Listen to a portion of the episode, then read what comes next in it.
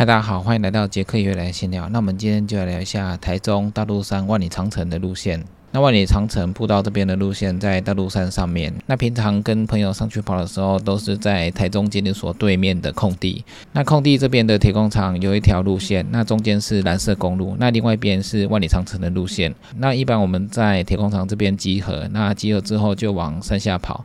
那往山下跑的话，这边的步道就已经做得还不错了。那沿着路线往下跑，会接到步道还有山径。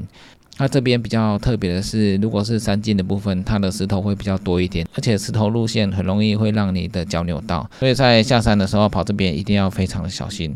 那下去这个步道没多久之后，就会接到一些木栈道，那那沿着木栈道下去就会到达公园。那这边的山径接一接就会接到万里长城的路线。那万里长城这边的路线也是步道还有石头比较多，这边的山径基本上都很多人在走，所以它的可跑性是蛮高的。而且跑到山顶的地方都可以看到山下的风景，视野非常的大。沿着步道一直往下，就会到达万里长城的另外一个登山口。那这边有一些小摊贩会卖一些食物还有水，那也有厕所可以让大家使用。那也有不少人从山下的万里长城登山口爬上去。所以这边算是平日假日都蛮热门的登山进行步道。那从这边登山口上个厕所补给一下之后，就可以继续折返往山上走。那山上走的话，可以跑另外一条路线。那这边的路线也是沿着阶梯还有步道一直往上。那中间还有很多支线都可以接来接去。上到上面的一些地方有景观台还有凉亭都可以休息。那持续一直往上就会回到台中监理所，也就是刚刚说的那色公路的另外一边。那这边的路线大概就是从台中监理所这边往山下跑，然后再从万里长城这步道再慢慢的跑上来。那路线都非常的好跑。那上来之后往铁工厂的另外一边跑的话，会接到瑞景步道。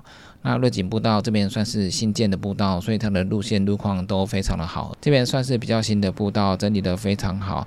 那石头就没有那么多，这边主要以阶梯还有步道为主。那从这边一直跑下去，就会接到南牛登山步道。南牛步道这边也是非常多人来这边登山践行。那一般是从上面的福建宫，上面有一个大圆环，中间个鱼池。那从这边的登山口往下走，那这边登山口也有很多停车场。那一般沿着步道慢慢的往下走，就会到达高架桥下面的公园。刚刚说从瑞景步道跑下来的话，也会接到高架桥下面的公园。那这边的高架桥下的公园也都是有厕所，还有小摊贩的补给可以去买。那从瑞景步道跑到这边之后，就可以从南寮步道的路线一直往上跑。那往上跑的时候，可以接到旁边的山径路线。旁边的山径路线是超级八的越野单车路线。那这边的路线都是以土石为主，路线周围的草非常多。有时候如果有人去整理的话，路线会比较清楚一点。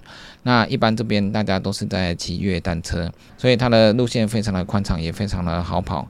不过山径下边还是有一些碎石头，所以跑起来还是要小心一点。那这边的路线比较错综复杂一点，还有很多支线都可以连来连去。那超级八这边路线的最顶端就可以看到下面的高速公路，还有下面的城市。那如果天气好的话，还可以看到远处的海景，所以视野算是蛮宽敞的。那这边的缺点就是之前我去的时候，因为都是天气很好的状态，所以在上面跑的时候，因为没什么遮蔽物，所以非常的晒，而且有时候风很大，所以。跑起来也不是那么好跑，不过它的路线真的是不错。那特别要注意就是脚下的石头，因为石头还有碎石头也蛮多的，所以很容易可能就会扭伤脚。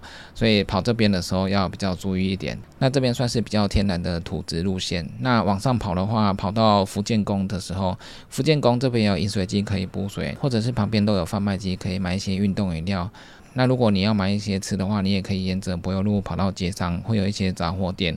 或者是到比较大的路，游园路上面，上面会有很多超市，那这边都可以做一些补给。之前我跑的时候，如果太热，就会往上跑到街上这边来做补给，所以这边还算是蛮方便的。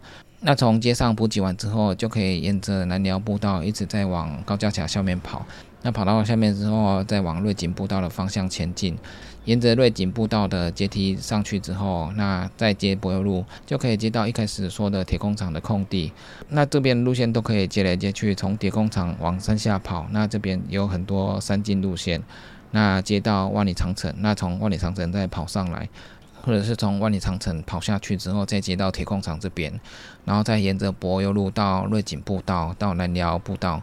那从南寮步道之后，再接到超级八的路线，跑跑完超级八的路线之后，再沿着原路回到铁工厂。而且跑完之后，附近的东海商圈有很多美食可以吃，所以这边也算是蛮方便的。一般如果是市区旁边有山径可以跑的话，都会很方便。比如说像古关那边，古关的松鹤部落，还有古关这边旁边都有很多山可以跑，旁边的马伦山、坡金家，还有八仙山这些等等。那你爬完山之后下山都有市区可以去做补给。那还有之前说的三义火焰山那边也是山下的市区比较热闹，那你上山爬完之后就可以回到三义市区去做补给。那像礁溪的路线也是大概是这样，礁溪市区也是非常热闹。那圣母山庄那边的山区也有很多人去登山健行。那还有大台北的山区也都是这样，蛮方便的。大台北是盆地地形，所所以下面都是比较热闹的市区。那往山上走的话，就是阳明山或者是旁边的观音山，然后还有猫空天上山这边。台北更方便的是下山有捷运可以搭，所以盆地的地形还有山谷的地形都是你爬完山下山都可以做补给，非常方便的。地形，那大陆山这边比较特别的是，它的山是往下走的，所以一开始先往山下跑，那从下面的山径一直跑上来之后。那结束之后就可以到市区做补给。那台湾的山区普遍都在台湾中间的位置。那要去高山地区的话，就必须开车一段路，然后到山区之后才开始登山践行。这个就没有像市区的山那么方便。所以台中大陆山万里长城这边的路线算是很轻松就可以到达了一些山区路线。那因为它也算蛮靠海边的，所以海拔也没有很高。不过背包的一些医疗装备还有保暖装备还是要带一下。因为这边的路径石头非常多，而且这边可跑性很高，算是高速跑道，所以跑起来还是要特别小心。一般来说，越好跑的路线会比较危险，因为大家会比较容易疏忽大意。如果是悬崖路段的话，大家一定会特别小心的经过悬崖。所以经常听到大家说。上山扭伤，通常都是在下登山口之后的平路。那跑到平路的时候，大家心态就松懈了，所以有一些高低差的地方，反而很容易扭到脚。所以越好跑的路线虽然好跑，但是大家跑起来还是要特别的小心。那大肚山这边的路线，平常也会有很多越野跑的朋友去这边练习。那我每次跑完的话，我都会去东海商圈吃美食，去那边逛一逛。那边东西真的是非常多，可以补充你在越跑流失的一些体力。可是我每次去那边跑的时候，天气都很好，所以很晒。那有时候水分不够的话，都要跑到街上去买一下水来补给。不过还好，它离街上不会太远，所以跑一下就可以到达商店。如果你还要跑公路的话，蓝色公路这一条也是很多人骑单车或者是汽车会经过的地方。这条公路可以跑下去再跑上来。那比较麻烦的是这边的车多，所以要注意安全。那晚上跑蓝色公路的话，可能会比较漂亮一点。不过这边晚上比较偏僻一点，如果要在这边夜跑的话，晚上可能要团体练习会比较好一点，比较安全一点。这边主要是大家会来蓝色公路这边看夜景，所以晚上。汽车、机车会比较多。那台中万里长城这边路线是目前我觉得可跑性算很高的一条路线。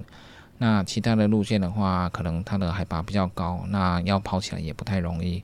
那另外台中大坑那边的木栈道，那个算是比较登山健行的路线。木栈道虽然可以跑，但是不太好跑，它有的角度是非常陡的，然后它的原木也是非常的滑。如果下雨天的话，会非常的湿滑，而且木栈道它的中间的空格也非常大。之前我去那边跑的时候，木栈道因为空格大，所以你脚会踩到空格下面，那脚就会卡住，所以这个是比较危险的。所以木栈道这边要跑的话不太好跑，顶多就是快速的爬山。那台东的古关七雄这边更不用说，因为它的陡度非常陡，所以要跑起来不太容易。所以在台中的大陆山万里长城这边路线算是还不错的路线。